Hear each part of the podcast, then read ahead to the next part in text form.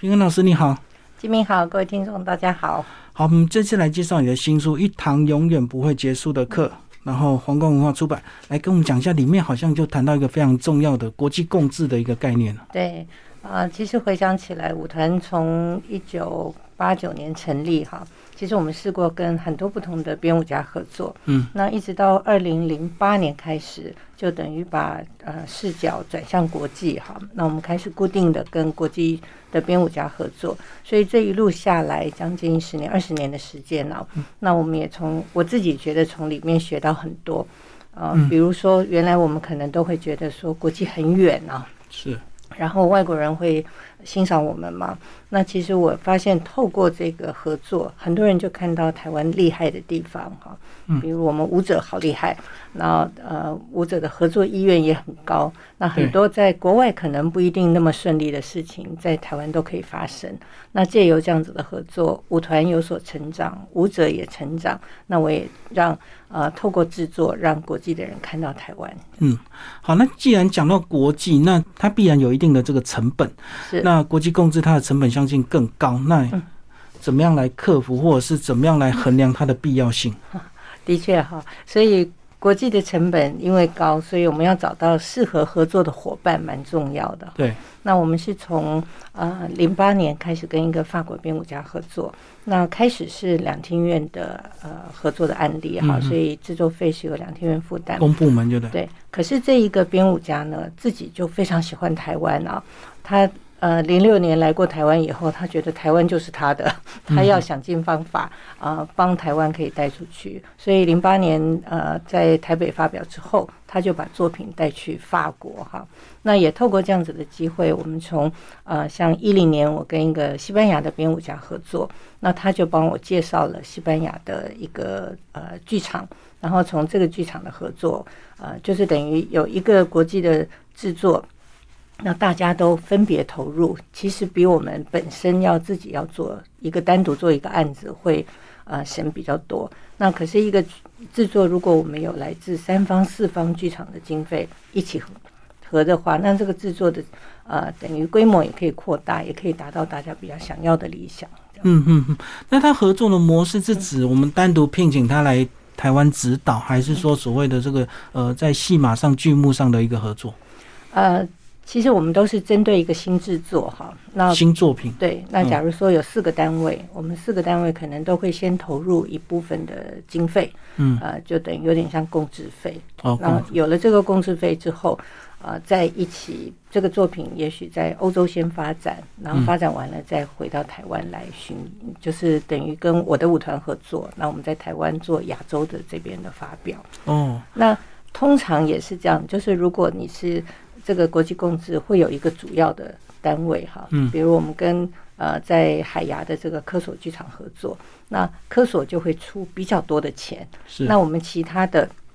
会少一点经费，那主要的这个除了钱比较多，制作他也会参与的比较多，那当然就是他享有这个首演权了，嗯，所以对我来讲，哎，其实也不错，因为呃制作上有很多呃需要。妹妹刚刚要做的事哈，是。那他们等于有一个完整的制作公司，可以把这些处理完，然后再到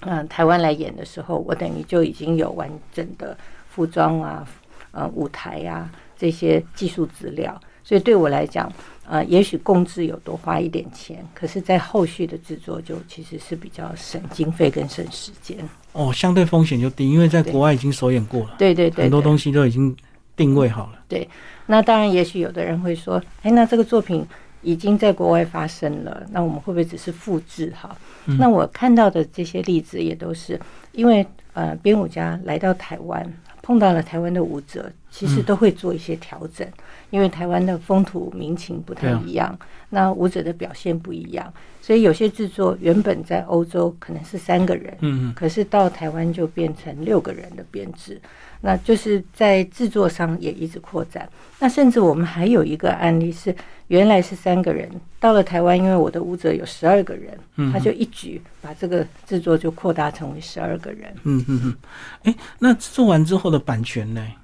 版权基本上就是呃，其实都是还是属于基本属于编舞家吧。好，那我们就是享有啊、比如说亚洲的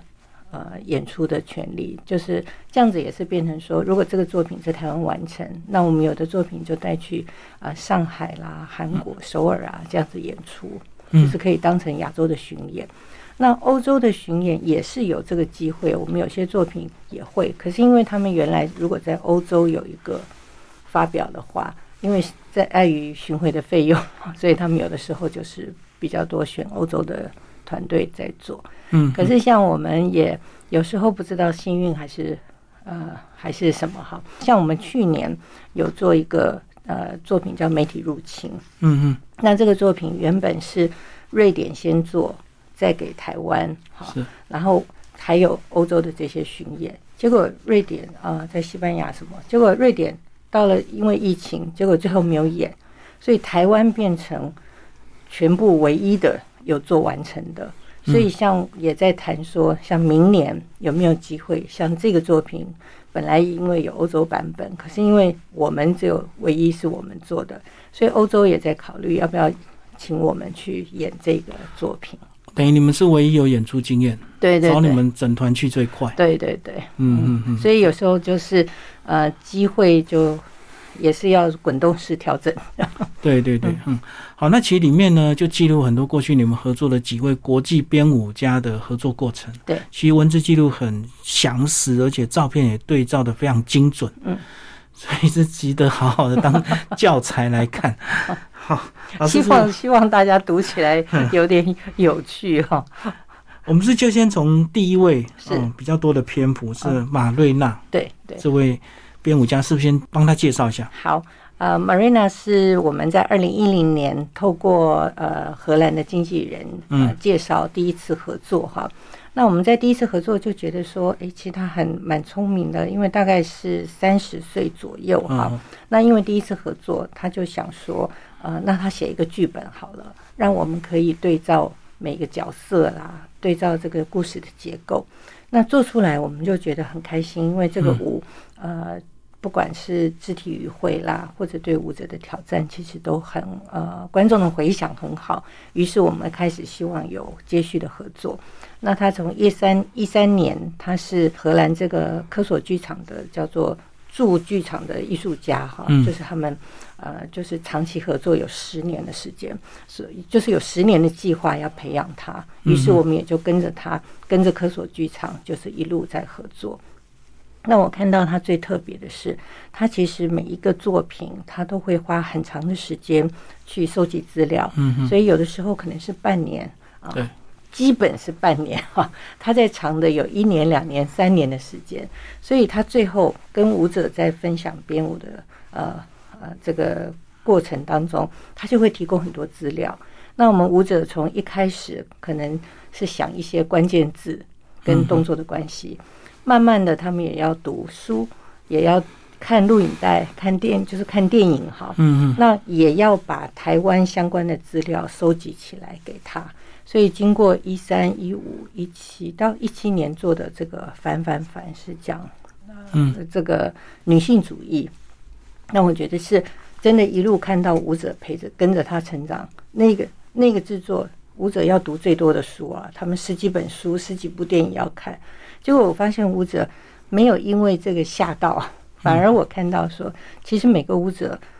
这个蛮灵敏，其实他们很有感性哈。然后当他读了书以后，看了作品呃电影以后，他们很能够触类旁通，就是对他们的人生呃就是有很大的翻转。以前他们可能专注在舞蹈，嗯。可是慢慢透过 Marina，他就他们开始注意到社会的一些现象，注哦，意到一些自己的现象，哈，就是对自己的存在啦，或者自己的一些想法，就是越来越勇于表达。所以我们大概在一七年的时候就觉得说啊，好像这个合作越来越紧密，嗯。所以果然大概要经过十年哈，大家才慢慢的越来越了解彼此。哎，所以舞者是不是都会有一些比较刻板的迷失，就是说不一定要会读书，对呀、我把舞练好就好，对肢体动作做好就好。我也觉得是现在可能教育一般的舞蹈教育最大的一个问题哈。其实大家都非常强调要训练技巧、嗯技术这件事。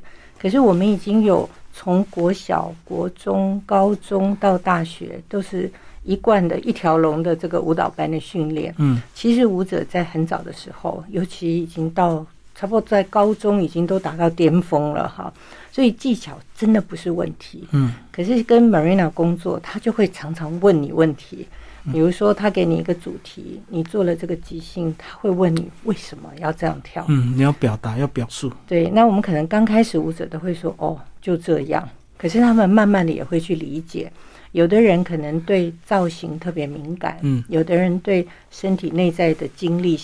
发呃改变他比较敏感，所以他们一定有一些原因会促使他们做出来现这样的动作。所以 Marina 就是透过这样子的过程，慢慢的让舞者越来越知道他的表达。那或者有时候我们看的书可能是一个就是文字嘛，哈、嗯像比如他们读汉娜·厄兰的哲学的书，那他们可能提到呃什么历史是没有中立的哈，就是谁诠释谁会有这个呃，就是有诠释话语表达权哈。，嗯那这个东西对舞者来讲，它怎么呈现在动作里面呢？那所以他们在啊、呃发展的过程里面，如果是一群人在一起跳舞的时候，到底是谁主动，谁是被动？那我是永远的主动，还是我有时候是我也要稍微被动一点，不是永远是听我的？所以像这个本来是一个可能比较抽象的，可是透过肢体，大家就慢慢讨论，可以达到一个共识哈。我觉得这是他对舞蹈很有趣的地方。所以这样马瑞娜她是一个非常用功的编舞家。是。哦，所以他的一些设计都有他的一个根本的底蕴跟他的思考。是，因为很多艺术家都很随性，就是我个人感觉啊，感觉哈。对啊，对，我觉得也是，因为有些编舞家的风格比较是说，好，我们来试，对。好我们来试试看，边走边做，边呃，就是一边走，慢慢的整合起来。对那我觉得通常可能这样子会花比较蛮长的时间。那嗯你除非有很奢侈，可以有这么长的时间做的话，我觉得也这是也是一种方法啦啊。那我觉得 Marina 看到的是，他等于在前置作业，他花很长的时间，他读书整理，然后他有一个想法以后，他会找呃舞台设计、布景设计大家一起讨论。那这些都试过了，最后排练反而是最短的时间，他可能只要一个月、两个月就可以排完了，因为他所有的东西他都已经有底了，所以他在做的时候他可以很明确。这个有点神奇，就好像有一些艺术家，他会对这空白的画布嗯嗯嗯，去冥思，然后去构思，然后等他真的动笔的时候，很快就一气呵成，嗯嗯嗯，因为他在脑中已经一直反复的在构图了。。是是对，哦那我也最佩服 Marina 的地方是，其实他因为每个前置期长，所以他其实常常有时候是我已经在创作这个的时候，同时我在准备下一个资料，所以他是随时在。他的雷达跟天线很广哈，就是随时其实把他有觉得有需要的东西，或者看到有感觉的东西，他都是慢慢整理出来。所以他其实，所以才会有一些重叠的期间。有的时候，像他做女性主义的那个作品，他收集资料三年，可是这三年当中，他其实不断的有别的发表，这就是他真的很认真、很用功。所以灵感也会窜来窜去啊，是是是是，就我们脑袋一直在滚动。我想象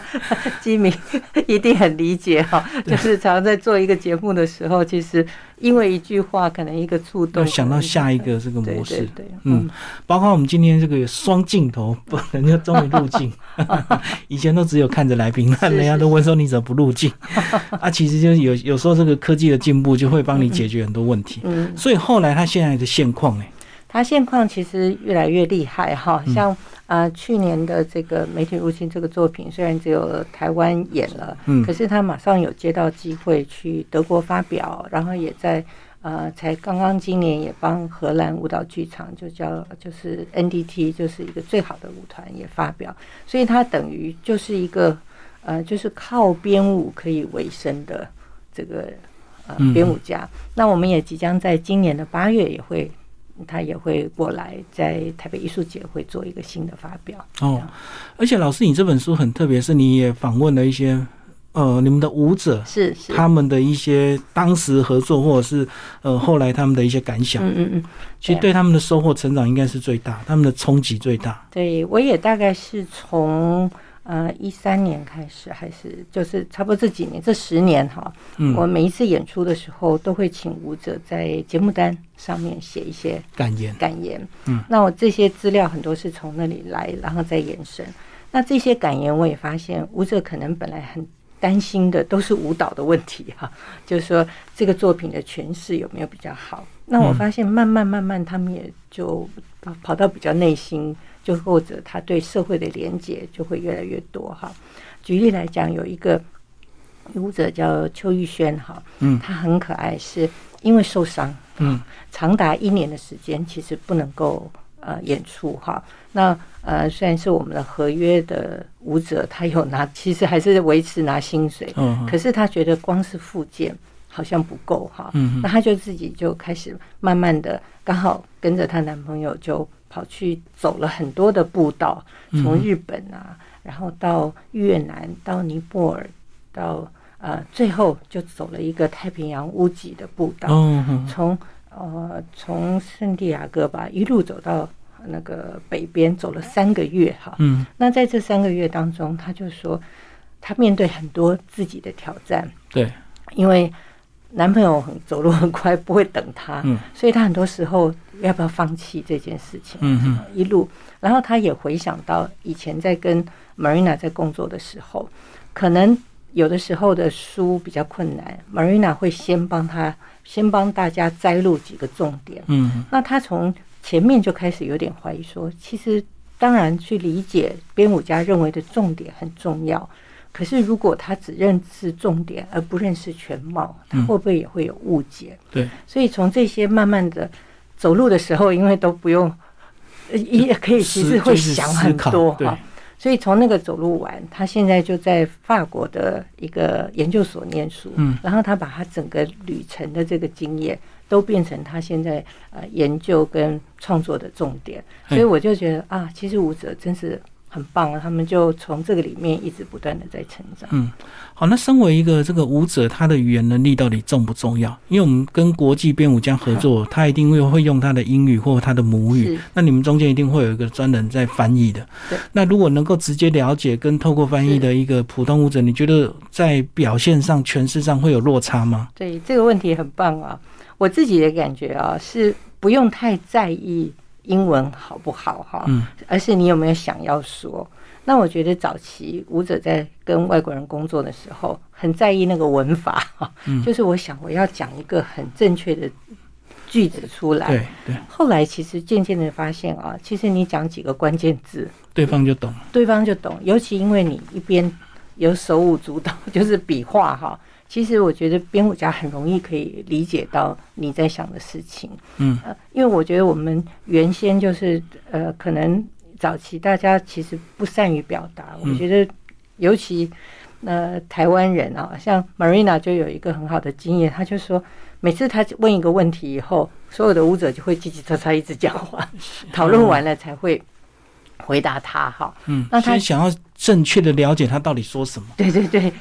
你真的很明白。然后 Marina 刚开始他会很气哦，就想说到底是什么样哈？你们为什么有问题不直接问我？然后讨论这么久，叽叽喳喳的，对，可是他花了十年，他也明白说，其实这是我们的文化哈，害羞了。我们对于老师还是蛮尊重的哈，嗯所以他觉得大家先讨论一下，然后有一个没有误解之后再来问他，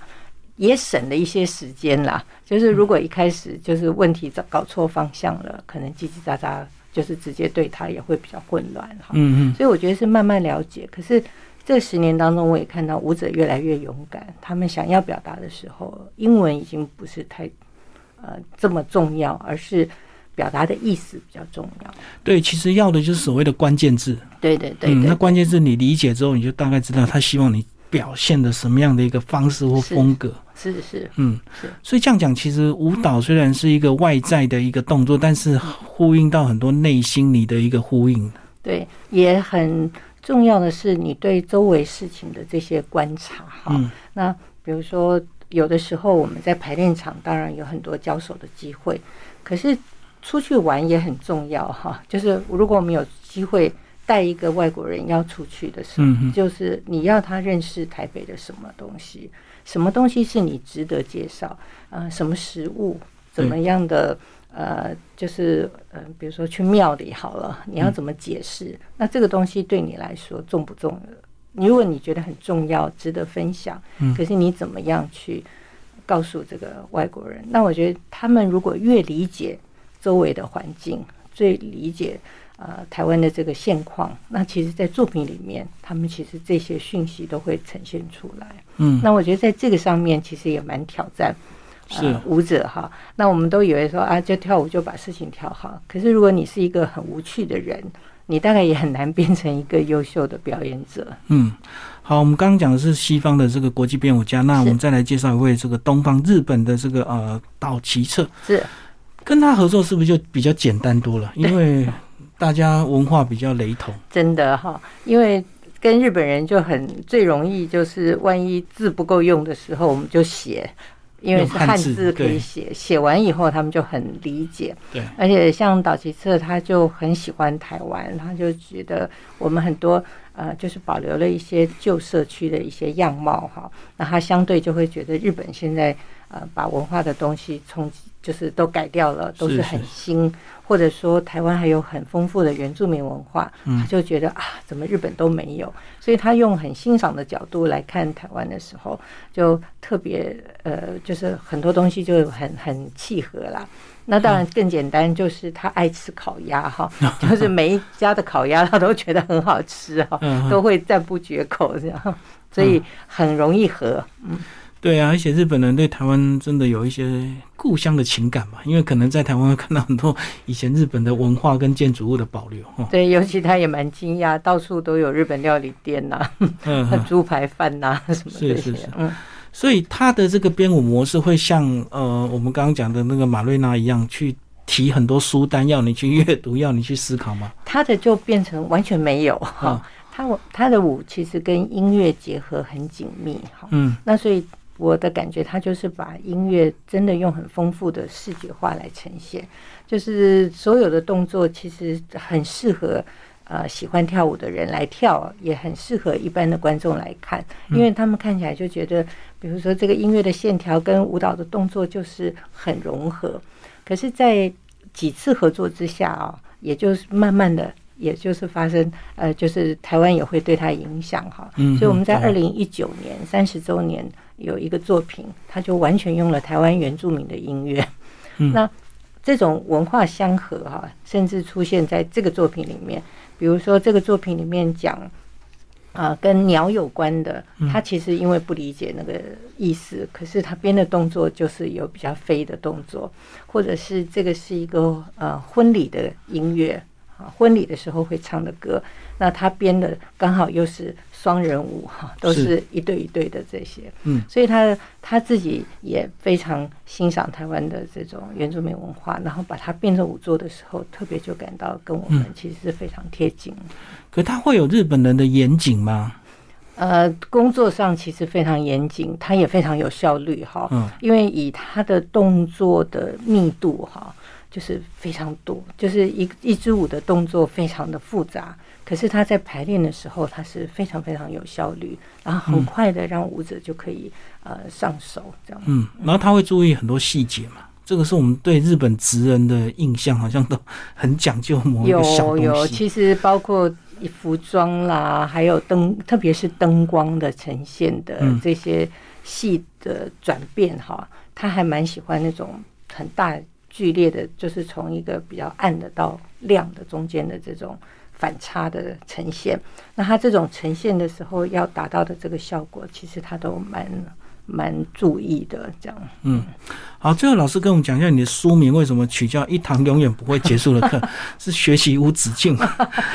我自己感觉啊，我以为说，比如说到了我这个年纪哈，已经呃舞团也成立三十三年，经验丰富就对。对，我们应该都可以碰过很多问题哈。那就举例说，我们跟另外一个日本的呃，还有一个日本的团叫东京音哈，嗯，就是合作很开心，然后他们是一个很幽默感呃很强的这个作品，是我想要的。可是结果因为疫情，我们就延期延期，最后在今年三月发表的是一个线上的演出。哦，那我想哦，线上演出，因为我们不是是两地，然后分别拍，再把它合起来，嗯，结果才发现剪接之复杂。我在想哦，所以很多的合作呃可以预计，可是也有很多的是随着时间或者状况会有不同的改变。真的是一个永远 不会结束的课，这样。哦，对，你们以前合作，要么就是他飞过，要么就是你飞过去谈嘛。是是是，嗯。然后每个人其实编舞家也会有不同状况，即使像我们跟 Marina 合作很久，那她中间她也经过有一次来的时候，她怀孕，哈，嗯，在怀孕期间就会觉得很多事情不满意，哦，脾气暴躁。后来呢？小孩出来了，生出来了，因为你带小孩来排练，所以我们也要帮忙处理一些照顾小孩，找保姆啦，找怎么样的幼稚园啦，嗯，然后就会有很多不同的事情，其实会滚动式的要调整，这样就新的事情又会有新的学习，所以永远不会结束。是，那老师，你这本书的对象是表演艺术的同业吗？呃，我觉得同业应该呃。可能是第一圈哈，嗯，因为我想说国际共治是大家都讲了很多，可是我看到的目前大家做的国际共治有点像是，好像就是这个叫相亲哈，大家就碰到了就合作就来，可是我觉得国际共治一定要是交男女朋友的关系哈，要有交往的过程，对，要长慢慢了解，你大概才会渐渐的越来越好好。那第二个，我也希望说，当然一般的人也可以来了解一下。大家常看表演艺术、看节目，呃，就可能就很直接的就觉得好看不好看，或者是怎么样。其实背后有很多，我觉得像这个，像我陈述的这些过程，其实也就是我们一般在工作上也许会碰到的状况哈。因为我们碰到呃，在工作上，我们也其实也会接触到不同的人，那我们怎么样跟不同的人可以合作？然后想到他想的事情，那以前我们是可能周围就是台湾人，好像就是这样子，我们都会觉得国际比较远。嗯，其实我觉得透过现在，尤其是网络啊什么的，其实国际不一定是你那么远。有时候网络私讯一下，马上就通过去了。对，所以你在做的事情也可以都是宣扬国威的事情，每一个人都可以呃，因为你自己的就是多做一个，让更多人可以看到台湾在。台湾是什么样子？所以我来看这个疫情，你看有时候它反而意外就造成国际共治的一个这个线上交流就更热络。对对对，因为很多台湾很多小剧团，那他们可能就会坚守他的本土或者是他的这个市场区隔。嗯嗯，他或许会觉得我也不需要国际共治啊，我也不用国际交流。嗯嗯嗯，对，或者有些国际演出的机会哈，那都后来都改成线上。那比如说，大家很快就会就会面临到说，哎，那线上拍摄到底要怎么样才能够呈现出恰如其分，把那个氛围呈现出来？因为就不是普通那种我演出然后三 G 摄影就好看了。对对，还有很多细节。对对对。所以你看，如果没有疫情，可能这个线上的东西可能还要再发个发展个五年十年才会比较成熟。对。那一瞬间就把这一两年。的这个时程压缩到现在爆发了。对，那甚至说像我们舞团，呃，在今年开始，未来的三年哈，我们都会是演出结束了以后，再专门为演出来拍摄录影，因为如果在现场录，我们都觉得灯光的。光亮度啦，什么都跟摄影现场跟摄影是有差距。对，现场是看气氛，对，可是拍摄一定要有一定的亮度才拍得出效果，或者也不能太亮哈，那个反差会太大。那所以我们都会针对这个再重新有一个专场是给拍摄用的，对，那那个所谓的场就可能是两天三天这样才能拍完。对，甚至也不是一气呵成，对不对？对，可能是。荧幕一幕拍这样子，或者是哪一个段落需要从什么角度？那有的时候是定格，有的时候是跟拍，所以这个是很负责的一个模式诶。要不然有些人几乎都是同步录影啊。对，那我因为也是想说，万一万一疫情有在在持续没完没了，就剧场如果都受到限制的话，我们至少手边还会有一些比较好的呃线上的作品可以发表。嗯嗯嗯，好，谢谢我们平安老师为我们介绍新书《一堂永远不会结束的课》，皇冠出版，谢谢，谢谢。